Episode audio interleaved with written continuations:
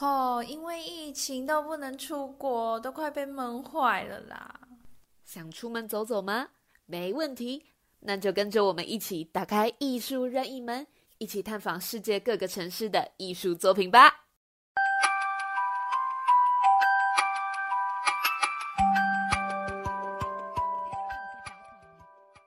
大家好，我们是 JJAS Jace，我是 J 哥，我是 JD，我是 A，我是 S。我们是一群对艺术充满热忱的青年，希望可以把更多关于艺文的知识带给大家。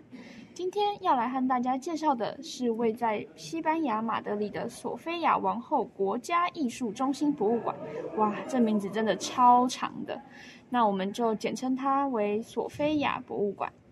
为什么会特别选择这间博物馆呢？其实原因很简单，在我们拜访过的众多美术馆当中，这间是最让我们印象深刻的。哦，那为什么觉得印象深刻啊？嗯，你有听过西班牙艺术金三角吗？索菲亚博物馆就是其中一个哦。哦，那为什么不介绍另外两个？索菲亚博物馆有比较特别吗？有啊，它和其他两个以古典作品为主的博物馆不同，这里的馆藏以现代艺术作品为主。而且啊，索菲亚博物馆建筑走一个极简路线，如果大家有机会，一定要去现场看看。哎，你是不是还少讲了一个特色啊？嗯，有吗？什么东西啊？这里闹鬼哦。哦，对啦，这里也超多鬼故事的。待会我们除了介绍这座美术馆的起源之外，也会和大家分享发生在这里的灵异事件哦。还有还有，你们知道这里最受欢迎的馆藏作品是哪一个吗？你们知道超现实主义的代表是谁吗？答案都在接下来的节目当中哦。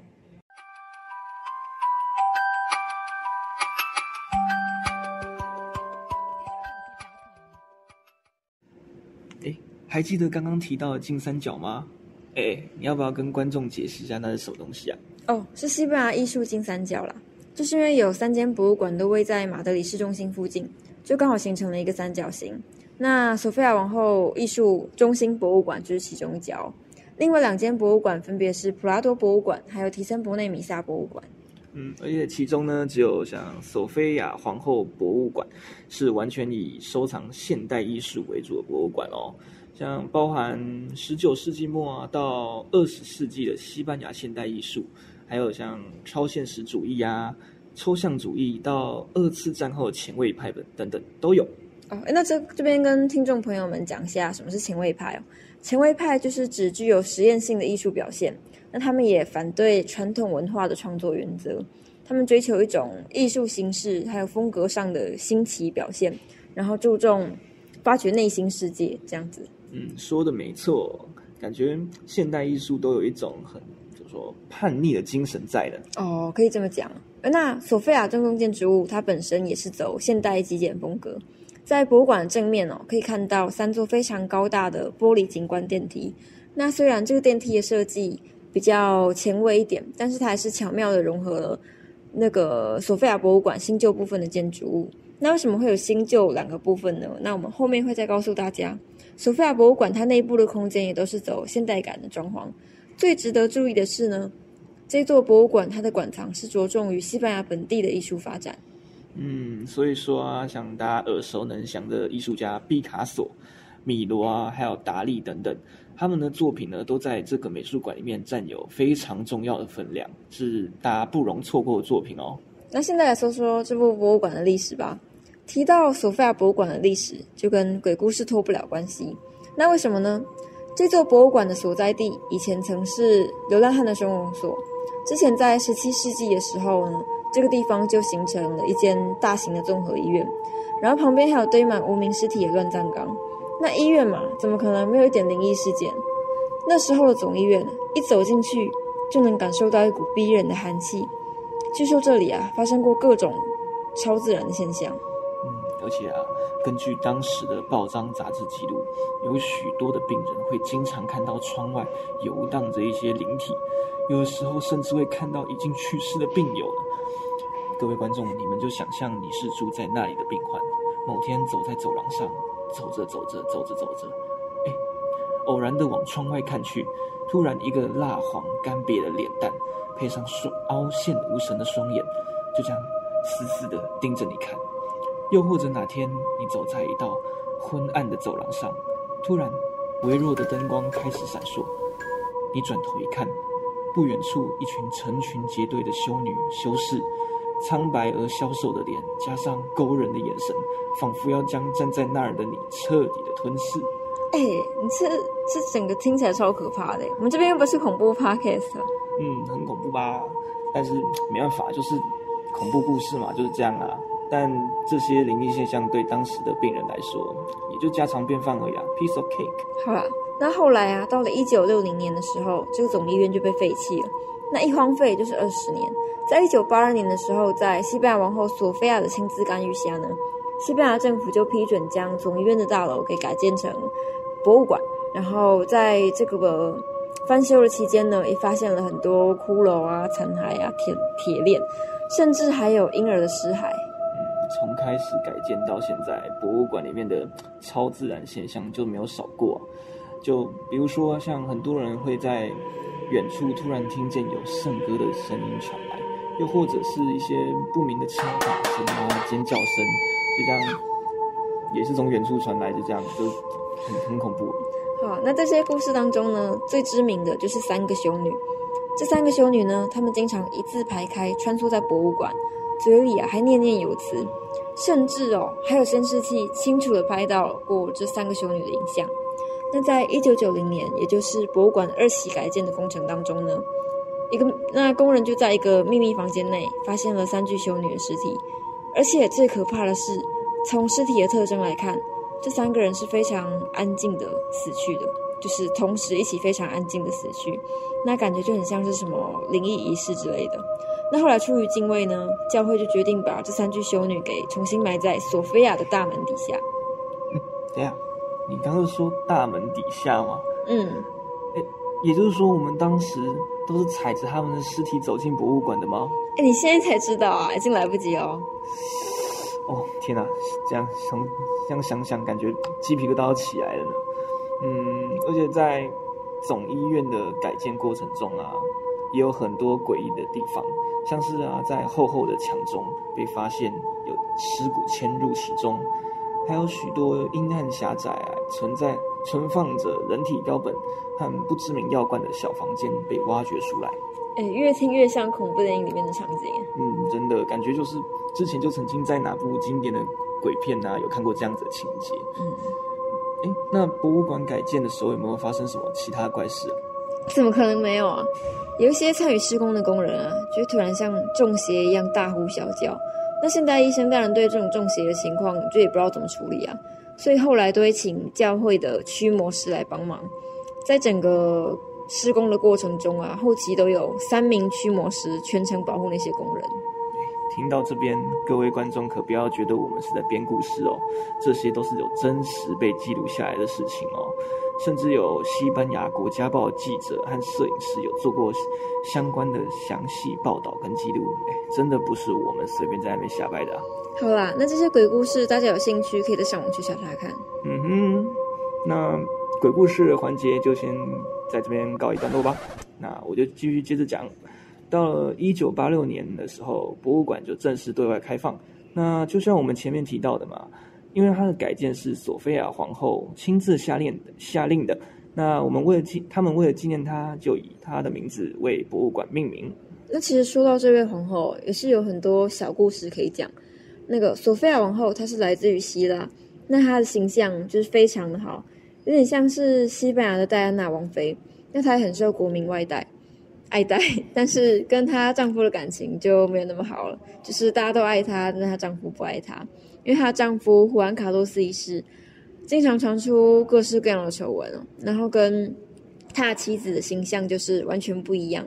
那索菲亚王后她是为了爱情就离开她的家乡希腊，然后远嫁西班牙，但是她的丈夫就是一个风流成性的人。然后婚后呢，也是小三一个一个的找，所以两个人的婚姻并不是很幸福。嗯，虽然她的婚姻并不美满，但索菲亚皇后也是花了很多的心思在慈善企业上，像是她就特别关注在像药物成瘾的防治上啊，还有这个博物馆呢，也是她花了非常多的心力去成立的。嗯，感觉我们讲了这么多有关于这个博物馆的奇闻异事，应该是时候让我们来深入探索这里的馆藏作品了吧？讲到馆藏，那不得不提的就是这里的镇馆之宝，也是毕卡索最有名的画作之一《格尔尼卡》。那这幅画有多重要呢？它不仅仅是全馆唯一没有被动过位置的画作，那它的展示区也是全馆唯一不能拍照的地方哦。哇，那听起来馆方真的很爱抚这幅画哎。那我们一起来看看这幅画到底画了些什么吧。从这幅画的右边开始看起来的话。我们可以看到一个一脸恐慌的妇人举着双手呼救，而她的下半身则是被一个燃烧的木板挡住，整个人就像是一个困在火海中无助的受害者。而她的左边的上下方啊各有一个人，上面的那个人，他把头从小小的窗户里探出，面带忧郁，并且伸长了他那个握着一盏煤油灯的双手。而下方的那个人，则是一个垂着双手跑步的女人，她的双眼紧紧地注视着她的上方，也就是整幅画中中间偏上的位置。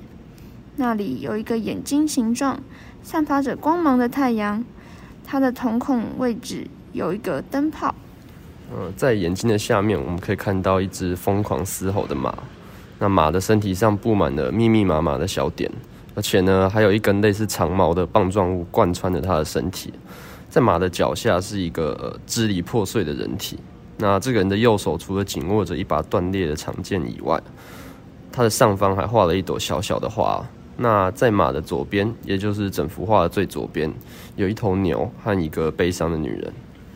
那个悲伤的女人，她表情看起来好悲痛哦，但又不像是在哭，有种欲哭无泪的感觉。而他的双手抱着一个小孩的尸体。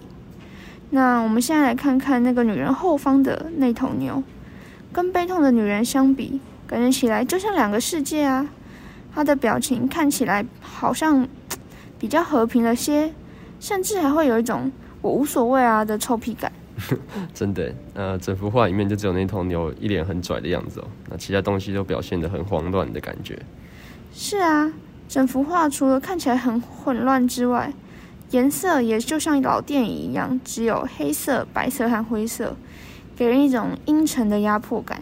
嗯，看完感觉心情都沉重起来哦。不知道是什么样的背景才会让毕卡索画出这幅画呢？那时的西班牙爆发了西班牙内战，并且在一九三七年的时候，西班牙巴斯克省的历史名城格尔尼卡，在内战的混乱中。遭到德军的地毯式轰炸，全城被炸成了一片瓦砾，死伤数千人，而且多数都是老弱妇孺，这让当时的毕卡索感到相当愤怒。再加上当时他受到政府的委托，要为巴黎世界博览会的西班牙展区绘制一幅装饰画，他啦，这幅伟大的作品就这样诞生啦。天哪，真的听起来是非常的惨烈哦！不知道毕卡索当初是以什么样的心情来创作这幅画的呢？其实，毕卡索对于他的作品经常保持沉默，因为他希望给予观赏者自由的体验空间。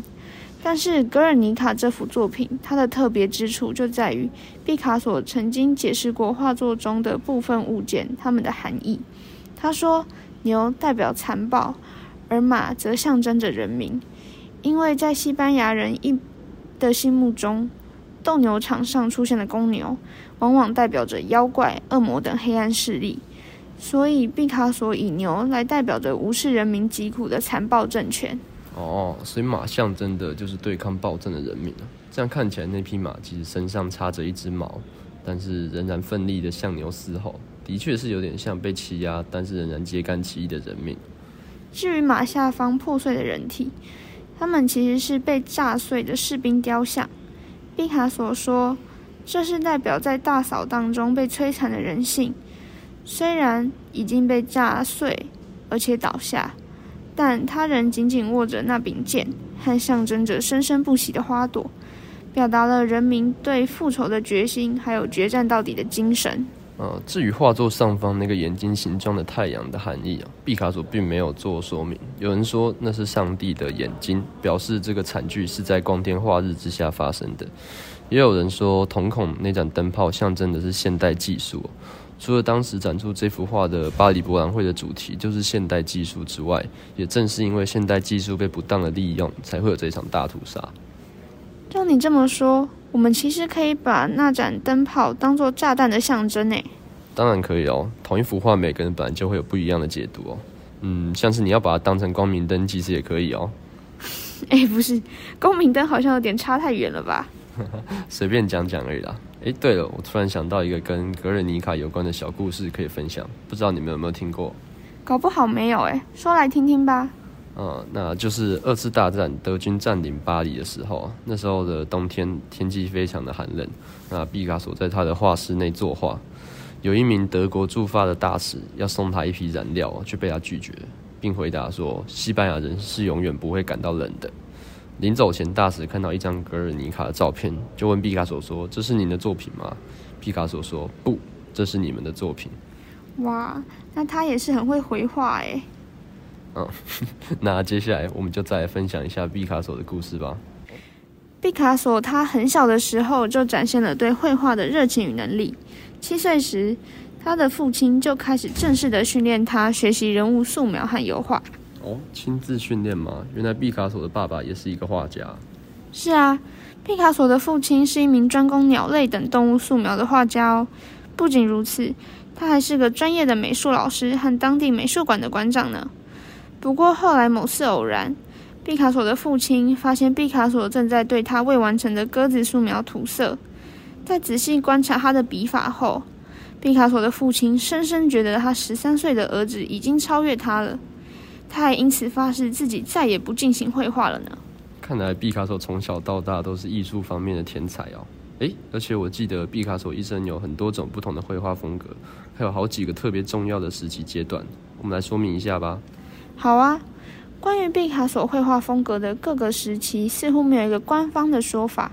不过，主要还是可以分成六个时期，分别是蓝色时期、粉红色时期、非洲时期、立体主义时期、新古典主义时期，以及最后一个超现实主义时期。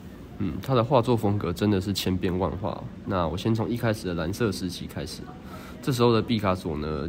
经济相当贫困，加上他的好友自杀，给他带来了相当大的打击哦。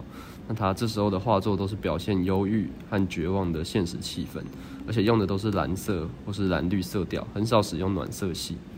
不过后来，因为毕卡索与费尔南德坠入爱河，这位费尔南德呢，他是为雕塑家以及艺术家工作的模特儿，因为他们两个的爱情，让毕卡索的画作开始出现大量的。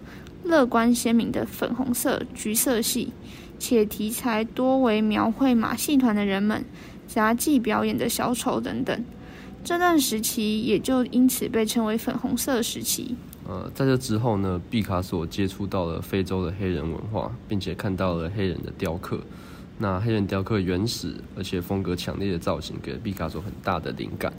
那也正是在这个时期，毕卡索的作品开始从写实转向抽象。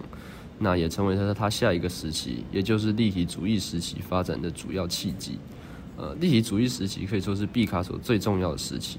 这时候，他开始简化他绘画风格的形式，不再只是以事物的表象视觉去描绘事物的形象，而是从它的内涵去解析，去做更进一步的认识。那这也就是所谓的分析立体主义哦。在之后呢，又有综合立体主义诞生。这种立体主义呢，比起分析立体主义还要来得更加抽象、更加自由。那当然解读起来也更加的复杂。不过，虽然立体主义算是把毕卡索推到了一个巅峰，不过他却说了，他却说过这么一句话：风格会限制一名艺术家，强迫他对一个事物只会用只会有单独的观点。因此，他在认识并迎娶了俄罗斯的芭蕾舞者奥尔加后，毕卡索关注到他身上的自然人体之美，他的绘画风格又从抽象转回了现实，并开始重新认识古典写实主义。这段时间就是毕卡索的新古典主义时期。哇，那又是什么样的契机，才让毕卡索从平静的新古典走向后来疯狂的超现实呢？这就不得不提及毕卡索的婚姻故事了。一九二七年，毕卡索认识了十七岁的玛丽特蕾莎。被特蕾莎年轻貌美的肉体吸引的毕卡索，时常肆无忌惮的直接找特蕾莎求欢。天哪，这样他的原配奥尔加难道不会崩溃吗？一定会的啊！在爱人持续持续的背叛下，奥尔加的情绪越来越暴躁，并且在一九三五年向毕卡索提出离婚。只是毕卡索拒绝依照法律的分分割去分配财产，他们的婚姻就这样维持到毕卡索去世。而这段期间，奥尔加可说是饱受折磨。哇，那毕卡索这样其实有点渣哦，就是因为这样，他的画风才要转变成抽象的超现实主义吗？是啊，在他的婚姻陷入危机后，他的作品开始走向超现实主义，其中的特征就是杂乱的脸部。以及扭曲的人体，而在画出了许多的超现实主义作品后，毕卡索晚期的作品变得不拘束于一个特定的风格，而是从先前好几个时期的画风去取一些元素出来。前面介绍的《格尔尼卡》也是毕卡索晚期的作品哦。好，既然提到超现实主义了，那我们就来说说超现实主义的代表萨尔瓦多·达利吧。他可是把毕卡索视为偶像在崇拜呢。嗯，达利出生的时间比毕卡索晚了一些哦。他出生于一九零四年。那关于他的出生，就有一个故事可以和大家分享了。其实他是家里的第二个儿子，但是达利的哥哥在他还没出生之前就死于肠胃炎。那达利的父母就给了小达利和他哥哥一模一样的名字，表明了他是他哥哥的化身哦。那这也造成达利小时候有不少的阴影。哇，这种被当成替代品的感觉应该很难受吧？搞不好他乖癖的性格就是这样从小养成的。嗯，说到达利的个性，他曾经说过一句很经典的话，他说：“我和疯子的唯一区别在于我不是疯子，而我和人类的唯一区别在于我是疯子。”不愧是超现实主义的大师哦。诶，对了，大家知道什么是超现实主义吗？诶，大家应该都有听过弗洛伊德吧？那超现实主义的概念其实就是源自于弗洛伊德的精神分析学说。那这些艺术家他们想要展现的，并不是。刻意营造的作品，而是在潜意识中直觉瞬间的内容。但是也因为这样，所以常常就会创作出一些比较不符合常人逻辑的作品。那有时候甚至会让人感觉有点不太舒服。那到底要怎么记录潜意识的画面呢？达利对于他自己特殊的睡眠方式非常的自豪。在他要睡觉的时候，他会在手上拿着一个铁汤匙，并且在地板上放一个铁盘。那在他睡着的瞬间，手指松开。拿铁汤匙掉落在铁盘的声响，去把他惊醒。那正好就是他要进入睡眠的瞬间哦。他的脑中还残留着入梦前的景象，那他就会赶快将这瞬间所呈现的景象画出来。嗯，还蛮蛮特别的记录的方式。但是你知道吗？嗯，是吗？虽然乍听之下，达利是一个很不世俗的艺术家，但是他其实也会接一些其他商业性的案子，所以之前还有被其他超现实主义的画家给抨击。因为听说达利是一个爱钱的人呢，只要有钱赚，他都愿意花，所以他也有接过不少广告设计的案子。对，好像之前有听过这样的说法，像是我们常常看到的加倍加棒棒糖，他们的 logo 就是由达利所设计的。哦，对耶，哎，这边又可以分享另外一句他的经典名言了。在被同行抨击要把他给驱逐出超现实主义的时候，达利就讲了短短一句的话，他说：“我就是超现实主义。”哎，超帅，对吧？嗯，真的是蛮帅的，不愧是达利。不过谈了这么多，我们都还没谈到他的作品呢。哎，那你来说说，我们今天要和观众介绍哪一幅达利的作品呢？哦，是他在一九三二年完成的《看不见的男人》。那这是达利第一次用双重双重影像的手法来作画。那虽然技巧没有那么成熟，但是毕竟是第一次嘛，所以画的比较没有那么好也是正常的。对了，即使不如后面的作品出色，但已经是非常厉害的。那看不见的男人和达利其他许许多的作品一样，都在表达他对性的迷惑和恐惧。那这幅画，他也借鉴了意大利文艺复兴时期肖像画肖像大师的人脸拼贴风格，然后还有融合古埃及艺术的色彩。那这一幅长方形的画作呢，它的上方是一个半身的男人，然后它的背景是由背景的，呃，它的五官是由背景的云还有墙壁雕塑构成的。再仔细看的话，可以发现他的手臂和肩膀是有一个垂着头并且卷发的女性来构成的。达利以他特有的方式去控制形状、大小、色彩这些布局。那他用随意放置的雕塑与物体，就像一组记忆的碎片一样，来共同组合成一个不太明显的男人。那这一幅画场景也是很像是在梦中才会出现的一个沙漠神殿。然后这幅画作的角落呢，也塞满了很多诡异却自带华丽感的人物还有动物。然后画作右方有个建筑物上面呢，挂着两只有点像是人鱼的女性，然后一只是金橘色的，一只是蓝紫色的。那这两个女性，她们的头发都向上飞梳，然后她们的她们是几乎是裸体的状态。那她们的胸部看起来有点像是宝石的形状，然后腹部也是有被切开过的样子。那这个切开的剖面看起来像是开出了一朵朵玫瑰。所以说，双重影像的意思就是有很多个小小的个体来组合成一个更大的成像。那如果仔细看的话，会发现许多之前没有注意到的细节哦。那为什么说这幅画和达利对性的恐惧有关呢？是因为在画作中你可以看见一些充满女性特质的物品，比如说一个女生裸背的雕像，还有画作下方有一个类似子宫形状的图形哦，但是上面却长着类似怪兽的触手和黑色的四肢。没错。大家可以在达利的许多画作中都看见跟性有关的象征。那他甚至有一幅画就叫做《伟大的自慰》，那他跟看不见的男人一样，都是收藏在索菲亚博物馆里面的。呃，《伟大的自慰》这幅画的灵感呢，来自于达利小时候和他的家人一起去了度假胜地卡达盖斯。那这个卡达盖斯是西班牙的一个滨海小镇。那这个小镇的渔村景致啊，当地的奇岩怪石等等，都带给达利最早的美学体验和视觉震撼。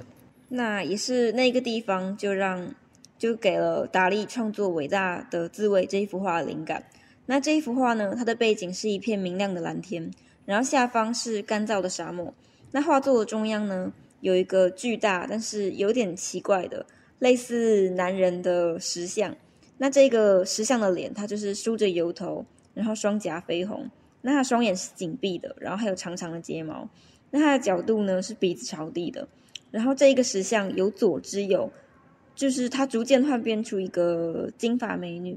那这个美女她也是一样紧闭的双眼。然后她的脸呢是停留在一个穿着四角裤的男性的下体前面。然后这一块石像的尾端是一个类似漩涡形状的装饰元素来作为。这个石像的尾端。那正如作品名称，第一眼我们就可以感受到这幅画非常强烈的性暗示。画中，呃，女子的嘴唇非常靠近男子的下体，那她的手臂下方还出现了吐着红色舌头的狮子。那根据弗洛伊德的理论，狮子头是狂野性欲的象征，而这里的狮子表情更是带着躁动和侵略性。再呢，虽然说是头像，但是你可以发现它没有嘴巴。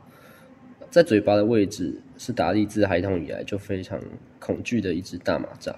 那以上的种种都可以感受到画家的恐惧与焦虑。在达利遇到他的女神之前，他不仅是一个处男，而且还有恐女症。那换句话说，他的性取向并不是那么的确定。但是在恐惧和焦虑之外呢，还是我们还是可以看见这幅画里面有着希望的。那在达利的绘画语言里面。蚂蚁是象征一种极大的性冲动。那另一方面呢，在这个画当中，蚂蚁也正在蚕食象征恐惧的那个蚂蚱。那似乎我们可以把它理解成，就是达利的恐惧正在逐渐的消失。哎，等一下，你刚说在达利遇见他的女神之前，那这个女神指的是？对，如果没有这个人的话，就不会有伟大的画家达利。哎，有这么的人，这这么重要的人，我居然不知道。哎，是谁啊？你赶快告诉大家。好，那这位对达利来说非常重要的人哦，就是他的妻子卡拉。哦，我懂了，这是那种故事中常有的艺术家浪漫爱情故事哦。很遗憾哦，这个故事并不是单纯的爱情故事，有很多情节是让人感到匪夷所思，或者说是有点疯狂的。不过呢，毕竟这个故事的主角是达利哦，有些疯狂也是可以理解的。而事实上，卡拉也正是刚刚提到的画作《伟大的自卫》当中的那位金发女子。哦，原来是这样哦！哎，让大家会想知道这个故事，哎，赶快讲啊！好，那首先呢，卡拉是达利的好友保罗的妻子哦。很显然的，对达利来说，朋友之妻是可以戏的。那后来他们选择了私奔，不知道保罗对于他的老婆被他的兄弟抢走是什么样的感觉大概是头上一片青青草原的感觉吧。好了，没有了，也应该没有人在乎。哎，那他们私奔之后，他们就过了幸福快乐的日子吗？很可惜，并不是这样的完美结局哦。虽然说达利是卡拉维他的缪斯女神，那甚至他还为卡拉买了房子，但是呢，他要进入这栋爱的小屋之前，还需要得到卡拉的许可。为什么呢？因为卡拉一直在里面养很多的小白脸但即便是这样，达利依旧义无反顾地付出他全部的爱给他的女神。真的是匪夷所思哎，还有小白脸。哎，那如果他们的感情这么复杂，为什么会说没有卡拉就没有画家达利啊？哦，的确哦，他们的感情纠葛让外人雾里看花。但是达利这一生确实都将卡拉视为他的女神。在达利晚年的宗教主题画中，他毫不掩饰的把卡拉画成圣母的样子。那同时也画出了卡拉在他心中的超现实形象。而他们虽然是夫妻，但是根据达利的自传哦，他和卡拉之间的婚姻可以说是柏拉图式的。哦，也就是说，他们之间并没有就是肉体关系。对。那他们之间的结合本身就是一个传奇。卡拉比达利大了十岁哦。那在一九二九年的时候，他们相遇的时候就擦出了爱情的火花，而且正是在这一年，达利创作出了伟大的自卫者。哦，那看来他们虽然相处的状态比较超乎常人理解范围啊，不过达利的真的是卡拉，真的是达利的终生的灵感泉源，还有灵魂伴侣吧。如果没有他的话，感觉达利也没有办法创作出那么多伟大的画。没错，在卡拉去世之后，达利失去了他的缪斯女神，那他从此停止了创作。而除了这个原因以外哦，达利在晚年的时候出现了帕金森综合症的前兆，那也导致他已经不能完成艺术创作。而在一九八二年，西班牙国王胡安卡洛斯，也就是索菲亚王后的丈夫，他赐予达利爵位哦，而达利也创作了。欧洲之首这幅画作来作为回报，那这幅画也成为了达利这传奇一生的遗作。好的，各位听众朋友们，我们今天艺术任意门单元就到这边结束喽。那我们今天讲了索菲亚博物馆的起源，还有它吓死人的鬼故事，以及馆内知名作品格尔尼卡、毕卡索，还有达利跟他的作品们。而本次提到的作品，各位观众通通都可以在索菲亚美术馆里面看见。不知道大家听完之后对哪个部分更感兴趣呢？那大家有机会的话，一定要去索菲亚博物馆现场看看哦。那没办法去马德里，却很想看达利的作品怎么办呢？没关系，在这边告诉大家，不用出国，你就可以在台湾看见上百幅达利的真迹作品，就在台北中正纪念堂的“疯癫梦境神曲天才达利展”。这次展览共有七大展区。集结了这位世纪大师各时期的代表作品，包括他花费近十年研究创作的《神曲诗篇》全系列一百幅，首度全数来台展出；还有经典软时钟符号作品，达利致敬文艺复兴经典《编织女与侍女图画作》，以及达利与迪士尼合作动画短片《命运》，全片六分钟在台首映；还有经典重现的梅维斯汀艺术装置等。都是非朝圣不可的亮点。